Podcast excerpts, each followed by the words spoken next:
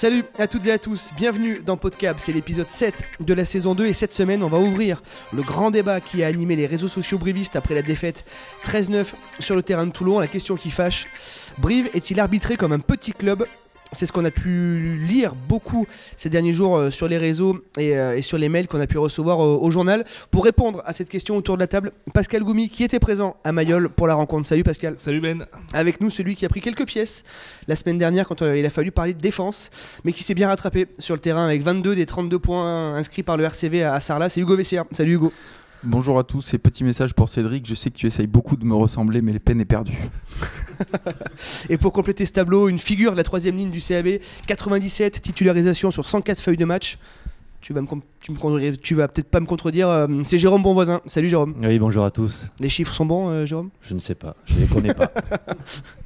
Allez messieurs, on lance sans plus tarder notre débat de la semaine qui promet d'être houleux. Le CAB est-il arbitré comme un petit club, comme on a souvent pu le lire sur les réseaux ce week-end et ce début de semaine Pascal, déjà avant d'entrer dans, le vif du sujet, tu étais à Mayol, euh, on a pu regarder le match, la grogne des supporters. Selon toi, est- est-elle justifiée ou pas? Alors j'ai re-regardé le match hier soir. Euh, je, je trouve pas que ce, je trouve pas que ce soit justifié. Les fautes, euh, les fautes sont là. Euh, L'indiscipline euh, briviste est là, notamment en première période. Et après, faut peut-être pas non plus chercher midi à 14h. Euh, Brive a été sanctionné en première mi-temps parce qu'il courait après le ballon, parce qu'il défendait, parce qu'il ne faisait pas le jeu. À la différence de Toulon qui avait la possession, alors sans pour autant euh, produire un, rugby champagne. Mais euh, oui, les brivistes se sont mis à la faute. Les brivistes étaient sur le reculoir. Ils ont commis des erreurs de cadet. un couloir qui se referme. Sur le troisième bloc, Euh, euh, il a beaucoup été question de la faute de Guillaume Galtier euh, à 5 mètres de la ligne qui, qui occasionne le carton jaune. Je pense qu'un adversaire de Brive aurait fait la même faute au stadium. il aurait été exclu tout pareil. Donc voilà, ce sont autant de, de, de, de faits de match qui, à mon avis, euh, sur lesquels il n'y a pas débat. Euh, le, je vois qu'Hugo euh, est en train de monter en température. C'est ça que c'est bon. Et, et ensuite, la alors, dans le discours d'après-match, les, les, les brivistes sont, sont, sont revenus là-dessus, mais ça Ouais, fera l'objet on, on de. y reviendra. Vas-y Hugo, avant, Deuxième que- avant temps. d'exploser, vas-y, à ton tour. Non, non, parce qu'il y a un point où je rejoins Pascal. C'est vrai que bon, Brive a pas fait une production euh, quand même à Toulon euh, très très bonne, mais il y a pour moi quand même deux faits marquants sur ce match au niveau de l'arbitrage et qui sont un tournant pour moi. C'est pour moi ben, la faute déjà de Guillaume. euh, le, pour moi, le contexte et le contest est bon. Il y a rien à dire. Il, est, il se relève, il plaque, il se relève. On voit qu'il dégage les mains. Il conteste. Il est pas en quatre appuis. Pour moi, c'est la vision que j'ai et que beaucoup de gens partagent. Et c'est un tournant parce qu'on prend un carton jaune juste avant la mi-temps. Donc qui est qui, un peu, avant la mi-temps, qui, pénalise vraiment l'équipe et on voit qu'après ils ont une action alors euh, de, trois quarts qui, voilà qui du fait qu'il manque un joueur. Il y a pour moi une deuxième action qui est passée un peu plus inaperçue, c'est sur un ruck euh, en deuxième mi-temps où le ballon sort un peu du ruck et on a le je sais plus le 7 de Toulon qui est 2 mètres devant le ruck et qui va plaquer Paul Abadi. Derrière on perd le ballon parce qu'il y a deux mauvaises passes. Alors que là on était euh, s'il y a pénalité on peut revenir à un point de Toulon. Donc est-ce qu'on est arbitré comme une petite équipe? Moi je pense que oui. Parce que si on prend une équipe comme Toulouse qui est en difficulté depuis le début de la saison et qui a pas forcément beaucoup la possession mais qui gagne tous ses matchs, on voit que un moment clé ils ont, ils ont souvent les décisions pour eux et à à des moments clés ne les a pas. Donc voilà pourquoi je pense qu'ils sont arbitrés comme une petite équipe. Jérôme, tu as été capitaine de nombreux matchs du, du CAB. Est-ce que parler de l'arbitrage comme ça, c'est aussi un petit peu masquer sa faiblesse dans le jeu? Euh, On se dit, bon, on va focaliser un peu l'attention sur l'arbitrage, comme ça, ça évitera de parler un peu de nos lacunes? Ou comment tu, quel est ton regard sur cette. euh, Non, de toute façon, l'arbitre, c'est un acteur du jeu, donc euh, il faut euh, s'adapter. Euh, je crois que c'est important de pouvoir en parler. Euh, quoi qu'il en soit, c'est aussi euh, le style de jeu, la façon de jouer qui fait que l'arbitre peut interpréter certaines décisions. Et on est en train de, de, faire évoluer notre jeu au sein du CAB, avec pas uniquement euh, un jeu d'avant assez stéréotypé, mais avec beaucoup plus de volume. Mais il faut encore que ça, ça, s'ancre dans l'état d'esprit de, de ces arbitres. Et il faut continuer à entretenir ce type de jeu parce que forcément, lorsque l'arbitre doit interpréter euh, un fait de jeu, euh, comme tu disais Hugo sur, euh, sur Galtier, enfin pour moi aussi, je pense que le, le grattage est, est bon, le contest est bon, mais la répétition de fautes, la proximité de la ligne, euh, une équipe de brief sous pression, euh, la décision à prendre assez rapidement, eh bien, euh, fait que dans le doute, euh, eh bien l'arbitre prend la décision qui n'est pas forcément la bonne. Et après, ben, ça, ça, ça, se reporte sur, sur, sur le, jeu. Mais. Mais après, je crois, je, je crois pas, en, tout cas, qu'on est arbitré comme une petite équipe.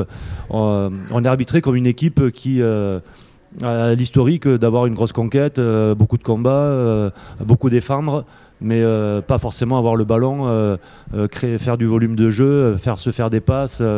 donc voilà, comme je l'ai dit, ça, on est en train d'évoluer là-dessus. Il faut encore l'entretenir le, et puis peut-être que demain, eh bien, ça s'inversera. Mais pour moi, c'est façon à la fin du match, souvent, ça s'équilibre en termes de décision. On est, il y a toujours des faits de jeu. On est d'accord, messieurs, que ce genre de décisions arbitrales, si elles sont euh, sifflées au stadium pour Brive, Hugo, tu es d'accord que c'est déjà arrivé plusieurs fois qu'il y ait des décisions litigieuses, des hors-jeux de la défense, pas forcément signalées.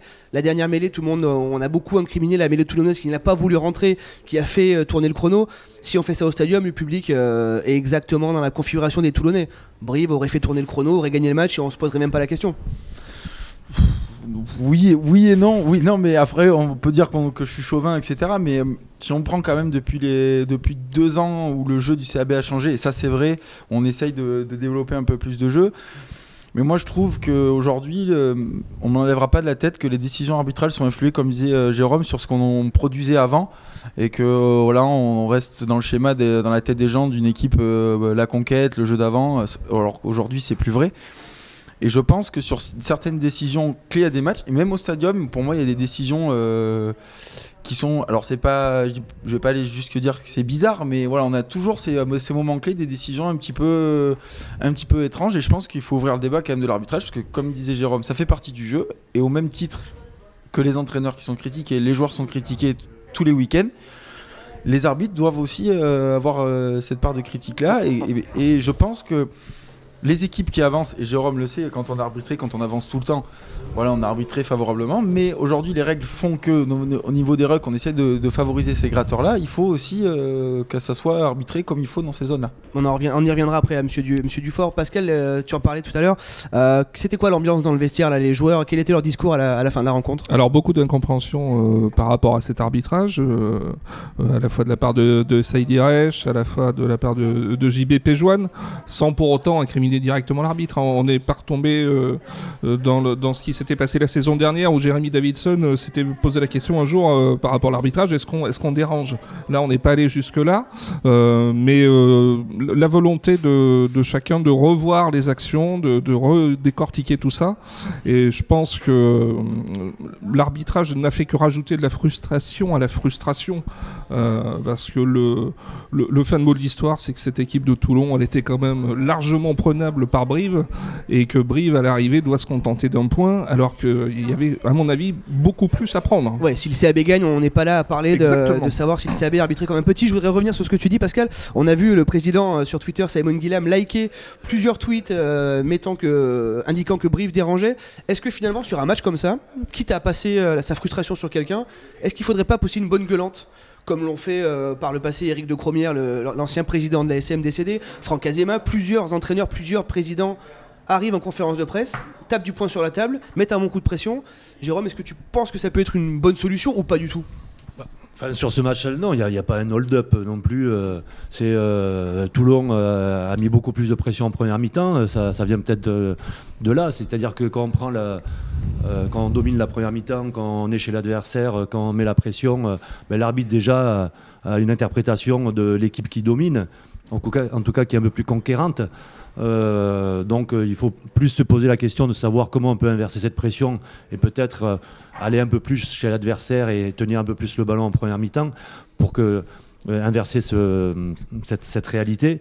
Après, taper du poing sur la table, non. Enfin, Aujourd'hui, les arbitres, ils sont professionnels de plus en plus. Ils ont des moyens pour pouvoir étudier leur match. Ils sont supervisés. Euh, il y a de la vidéo, enfin tout est mis en place pour que l'arbitrage soit le plus juste possible. Euh, bien sûr, après c'est euh, une, analyse humaine, donc on peut toujours interpréter des choses.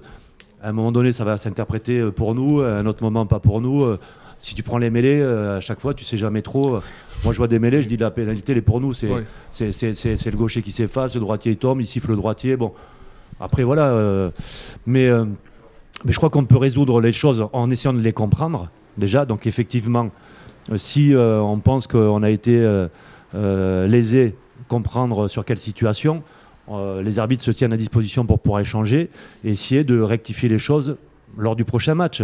Voilà, se parler entre nous, si on fait des fautes systématiques sur certains points, si sous pression, eh bien, on fait les mêmes fautes, eh bien voilà, il faut se parler, examiner et puis corriger.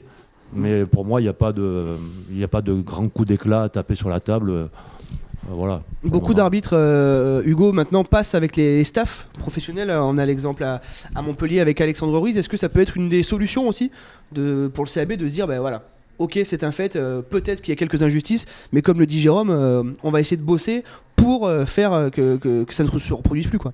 Ah bah oui, totalement. Moi, je suis pour les compétences à rapporter dans le staff. On voit que aujourd'hui, les staffs en top 14, euh, il y a toujours des, consultants pour chaque domaine, la mêlée, la touche et l'arbitrage et la, discipline. C'est aujourd'hui, euh, enfin aujourd'hui depuis toujours d'ailleurs, euh, une part euh, ultra importante du rugby. Donc moi, je trouve que c'est très très bien et, et ça a permis aussi aux joueurs d'avoir le regard de l'autre côté, comment sont interprétées les choses. Que quand on est joueur et moi le premier, c'est vrai qu'on ne sait pas forcément à l'instant T comment pense l'arbitre, etc.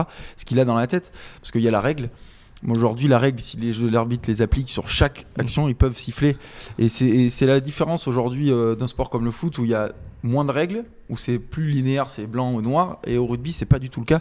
Parce qu'on voit que sur chaque ruck, euh, alors encore plus au niveau amateur, euh, ils peuvent siffler. Bon, c'est fait quand même, mais bon, voilà, c'est un paramètre qu'il faut prendre en compte. Et donc, je pense que c'est très très bien pour les joueurs d'avoir ce- ces arbitres dans le staff. Oui.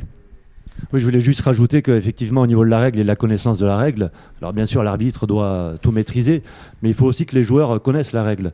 Donc il est important que euh, plusieurs fois dans l'année, euh, surtout en début de saison, on explique ces règles, on prend du temps euh, de pouvoir mettre en place des séances spécifiques par rapport à, ces règles qui changent chaque année. Chaque année, on a, on a des nouvelles règles et euh, faire que les joueurs comprennent exactement euh, la position qu'ils doivent avoir, à quel moment ils peuvent intervenir, etc. etc. Donc voilà, euh, il y a aussi ça qui est important pour moi, de, de bien connaître la règle pour pouvoir agir. Ouais, Pascal, Ouais, et puis aussi la façon d'expliquer. euh, on en parlait. Ouais. Ouais, samedi soir. Monsieur Dufort n'était Ouais. pas forcément euh, très pédagogue et elle a jamais Non. regardé Saïd Direch dans les yeux. euh. Alors, là aussi, moi, ce qui m'a choqué depuis le début de la saison, c'est que on a une nouvelle génération d'arbitres et des arbitres. J'ai l'impression qu'ils veulent s'imposer. Mm. Et euh, en fait, ils sont plus à, à l'écoute de- des joueurs, comme euh, ce fut le cas il y a, il y a quelques temps. Alors je me trompe peut-être, mais en tout cas, c'est un ressenti que j'ai. Et ils veulent imposer leur façon de conduire le match, euh, de, de voilà, de pas prendre la pression de certains joueurs et de mener, d'être le leader du match, alors que eux, ils sont un acteur qui doivent servir, je dirais, à, à faciliter le- le jeu de chaque équipe. Ouais, c'était la question Et- qu'on voulait te poser. Effectivement, on a l'impression que les arbitres, tu as été capitaine, on a l'impression que les arbitres maintenant veulent être acteurs vraiment de, de la rencontre, plus qu'acteurs. Il y a beaucoup d'arbitres, on va pas les citer, qui théâtralisent leurs décisions, ils font des grands gestes, euh, on, se croirait, on se croirait à l'opéra. C'est Quand on est capitaine, comment on réagit là, fa- face à ça, Jérôme? Faut, faut quand même savoir garder ses nerfs, même si, euh, enfin, Monsieur Dufort, euh, on va pas l'incriminer, mais il a jamais regardé Saïd Irech dans les yeux quand Saïd lui demandait des explications sur Il- tel ou tel point. Il lui tournait le dos. même- ouais. Il lui tournait le dos, c'est quand même hyper frustrant, euh, la défaite, les fautes et le manque de considération de l'arbitre. quoi. Ouais, alors, mais ça, c'est déjà des choses euh, à faire remonter. C'est-à-dire que l'arbitre, il est au service du jeu et des joueurs. Euh, les joueurs sont là pour s'adapter à, son arbitrage, bien évidemment. Donc ça passe aussi par euh, de la communication et des échanges qui peuvent être assez réduits, mais en tout cas où, on, donne du sens à ce que l'on siffle. Et les joueurs ont besoin de, de- comprendre également pour faire passer l'information et pour, pour s'adapter et faire évoluer les choses. Donc voilà, non, il faut que les arbitres euh, puissent euh, être près des joueurs. Euh, alors encore une fois, comment fait un capitaine Euh, ben, Il s'adapte. Si c'est un arbitre qui veut pas parler, à chaque fois qu'on lui pose une question, s'il nous renvoie bouler, eh ben, au bout d'un moment, on essaie de mettre les formes, de le caresser dans le sens du poil pour qu'il puisse nous répondre à un moment donné. Si vraiment il est fermé, ben, il n'y a, plus rien à faire. Après, Non. Non, non, pas, si les joueurs veulent continuer un peu à, faire leur, leur boulot. Mais euh, donc voilà, et puis après, plus on l'aura et plus euh, on pourra le comprendre. Mais c'est aussi euh, faire remonter certaines informations auprès des superviseurs pour leur dire, mais voilà, nous ce qu'on ressent sur le terrain, c'est que on a besoin d'un arbitre qui soit un peu plus, conciliant ou, près des joueurs. On a besoin d'échanges et pour ça, il faut qu'on ait un arbitre qui, nous- réponde, qui nous regarde et qui soit, je dirais, je dans un rapport serein. Moi, juste pour ajouter aussi, il y a un truc qui, moi, qui, qui m'exaspère, c'est-à-dire que le rugby a évolué, on a la vidéo. Il, il fait quoi le bonhomme dans le camion sur la. Genre, le- même s'il n'appelle pas la vidéo, est-ce qu'on n'a pas le droit à un moment donné, le mec qui regarde le match à la vidéo, de dire bon, finalement, tu t'es trompé, il n'y a pas faute sur euh, Guillaume Galtier Euh, Voilà, et de dire bon, mais coup pas, je me suis, je me suis trompé. Aujourd'hui, on le voit pas. Et c'est ça qui me dérange, c'est-à-dire qu'on a, on a évolué sur ce système-là. Mais aujourd'hui, les arbitres se cachent juste sur les actions d'essai pour se rassurer. On, on a l'impression pour pas avoir euh, le lundi à dire bah, je me suis trompé. Mais sur des actions euh, où c'est très important, il- le, mec dans le camion, il peut aussi dire oh là, tu t'es trompé. Attention, la pénalité est pas bonne. Il y a aussi des arbitres de touche. Accessoirement, Accessoirement, et sur l'action où il y a en avant, de l'arbitre de touche, il est Non. à hauteur. C'est pratiquement lui qui peut aller gratter le ballon. Oui, et pas sur le hors-jeu que j'ai dit en début, et Cardona est 3 mètres derrière le joueur qui est 2 mètres hors-jeu du ruck. Donc je sais pas ce que- je sais pas où il était, peut-être la finale contre Albi encore, je sais pas. Mais, Après, c'est les prérogatives que peuvent avoir les, les arbitres de touche et arbitres vidéo. Euh, là aussi, c'est bien euh, comprendre. Alors, qui peut m'expliquer exactement euh, quelle décision peut avoir un arbitre de touche et un arbitre vidéo? À partir de là, si on lui demande à l'arbitre de touche de ne voir et de se manifester que sur des agressions, euh, s'il y a des hors-jeux, il ne va pas les signaler. C'est à l'arbitre de centre à les signaler. La vidéo, c'est pareil. Donc je dirais que c'est euh, une recomposition globale de l'équipe pour savoir eh bien, qui fait quoi et s'il y a faute sur l'arbitre central ou s'il y a faute sur l'arbitre de touche ou vidéo. Mais il faut savoir et connaître leur fiche de fonction aussi. Bon, vous l'avez vu, le débat est, est- est infiniment passionnant et pourrait durer encore, euh, encore des heures. On va se retrouver dans quelques instants pour parler de la- des crabos du CAB. Oh là là là, vive la Gaillarde Allez, messieurs, dans, cette deuxième partie, on va profiter de la, présence de Jérôme Bonvoisin pour évoquer l'équipe que, que tu entraînes, Jérôme, les Crabos du CAB avec, euh, avec Régis euh, les, Lespinas. Déjà, rappelle-nous un petit peu comment s'est fait ton, retour au, club. Là. Le retour au, club tout simplement euh, parce que le, club a, restructuré et redynamisé euh, euh, sa formation. Donc avec la- l'arrivée de, Sébastien Bonnet euh, et de son équipe qui euh, a voulu euh, euh, redonner une identité euh, club à la formation briviste. Donc il a sollicité certains anciens joueurs et euh, certains ont répondu présent. comme Régis et moi avons pu le faire, comme Jérôme Cara l'a fait également, et, d'autres que je ne citerai pas. Donc le, projet était intéressant. moi, c'est toujours quelque chose que j'avais en tête, donc forcément, c'était concilié avec mon activité professionnelle et, j'ai répondu favorablement. Le contexte a fait que ça fait trois ans, c'est ma troisième année euh, en tant qu'entraîneur des Crabos. Les deux premières euh, n'ont pas abouti, euh, on n'a pas pu finir le championnat. Donc on, on commence réellement euh, un nouveau championnat et on espère pouvoir faire euh, euh, finir ce- cette saison euh, tout en faisant progresser nos, nos joueurs. euh. donc euh, voilà comment je suis arrivé au, au sein des Crabos. Parce qu'à Jérôme Bonvoisin, quand on parle rugby, ça, ça a une certaine résonance en Corrèze? Jérôme euh Bah oui, évidemment. ouais. Évidemment. euh, je pense que les gamins qui sont entraînés par Jérôme, euh, bah, ça doit filer droit. Tout simplement. Ben, alors je travaille ma pédagogie, Oui, mais euh, il est certain que mais on, a- on avait eu cette conversation il y a quelques années euh, où Ouais. tu, tu- tu- sur la difficulté de, de demander d'être aussi exigeant avec des, avec des, Alors, des- non, des jeunes le- joueurs qu'avec des, le- des le seniors. Le, oui, alors le côté exigeant, euh, je l'ai toujours, mais en même temps, en Crabos, euh, on a basculé vers un monde euh, qui s'oriente sur euh, un comportement professionnel. Ces gamins qui ont 16-17 ans, pour les gros gros potentiels, ils peuvent très bien se retrouver dans deux ou trois ans en équipe première. Donc aujourd'hui, les exigences que l'on a, c'est des exigences de haut niveau. Donc il y a toujours un, temps d'adaptation. Donc il y a des, un état d'esprit à faire évoluer, des comportements, des attitudes dans le travail. dans la rigueur à avoir dans son travail, dans son investissement. Donc tout ça, ça prend un peu de temps. Mais, euh, mais voilà, c'est quelque chose de, passionnant. Et euh, le côté pédagogique, c'est la, bon, la nouvelle génération. euh, euh, sont des, jeunes hommes qui ne sont pas encore hommes, voilà, qui sont entre l'école, les filles, le rugby, tout ce, qui va avec. Il y a de l'hormone, mais en tout cas, il faut pouvoir les canaliser et il faut pouvoir leur, faire comprendre qu'aujourd'hui, c'est leur passion, on l'espère, euh, et que de cette passion, il faut qu'ils se donnent à, à 100% pour pouvoir, euh, en tout cas, se donner les moyens de, de voir jusqu'où ils peuvent aller. Hugo, Donc euh, ouais. c'est ce qu'on essaie de leur transmettre. On en a déjà parlé Hugo dans un précédent podcast, mais c'est important d'avoir des, des anciens joueurs, des anciennes figures qui arrivent comme ça pour encadrer les, les jeunes. On pense évidemment à Philippe Carbonneau avec les espoirs. Euh, voilà, quand on a bon voisin, l'Espinasse, Carbonneau, Cara, peut-être à l'avenir d'autres figures du club. Forcément, c'est une vraie plus-value au quotidien. Bah ouais, clairement. Enfin, moi, je sais que euh, à, à cet âge-là, j'aurais, j'aurais adoré avoir des, avoir des entraîneurs comme ça. C'est clair que, ne serait-ce que pour l'expérience et aussi, euh, moi, je pense que c'est un petit peu important la crédibilité vis-à-vis des joueurs. euh, voilà, ça impose le respect. C'est sûr que c'est, c'est, pour moi, les, jeunes doivent se régaler et progresser pour moi, pour moi plus vite.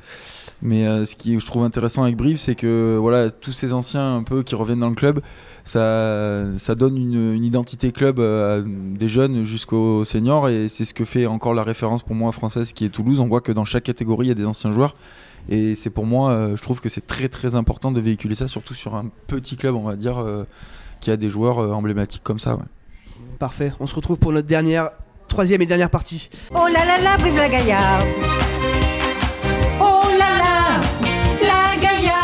Allez, on se retrouve pour notre euh, troisième et dernière partie. On va, messieurs, rapidement balayer vos, vos coups de cœur et vos, et vos coups de gueule du week-end écoulé et sur ce début de semaine. Qui, qui a potassé Qui veut se lancer? Euh, Jérôme, je laisse l'honneur. Ouais, alors par rapport à, à l'actualité, euh, moi, euh, le, le, le côté enfin négatif, euh, le, le flop. Le flop, c'est le club d'Agen.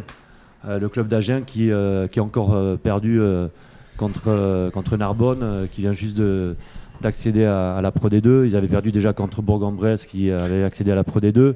Ils sont dans une spirale euh, compliquée.